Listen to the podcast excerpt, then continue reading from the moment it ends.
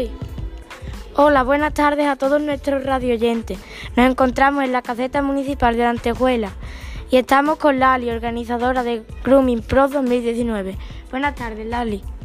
Buenas tardes, Eduardo. Estoy muy contenta de que estéis aquí con nosotros. Explícanos a todos nuestros oyentes en qué consiste este gran evento que se celebra hoy aquí. Pues es un evento de peluquería canina en la que hemos intentado reunir a los mayores profesionales eh, del sector para que vengan a una formación.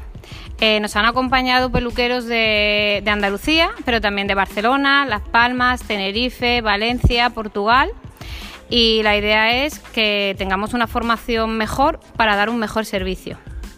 ¿Cómo está transcurriendo el evento por ahora?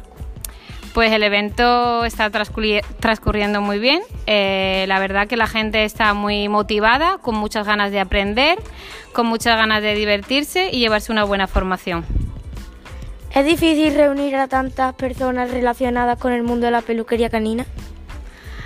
La verdad es que sí, que ha sido muy difícil. Han sido cuatro meses muy intensos en los que hemos tenido que que usar muchas herramientas para intentar vender que esto era un, evento eh, de muy buena formación. Ahora una pregunta más personal. ¿Cuándo y cómo empezaste en este mundillo y quién te metió en él? Pues bueno, mira, eh, a mí siempre me han gustado los perros, siempre he tenido perros y yo creo que mi amor a los animales, en especial a los perros, viene por mi abuela Dominica.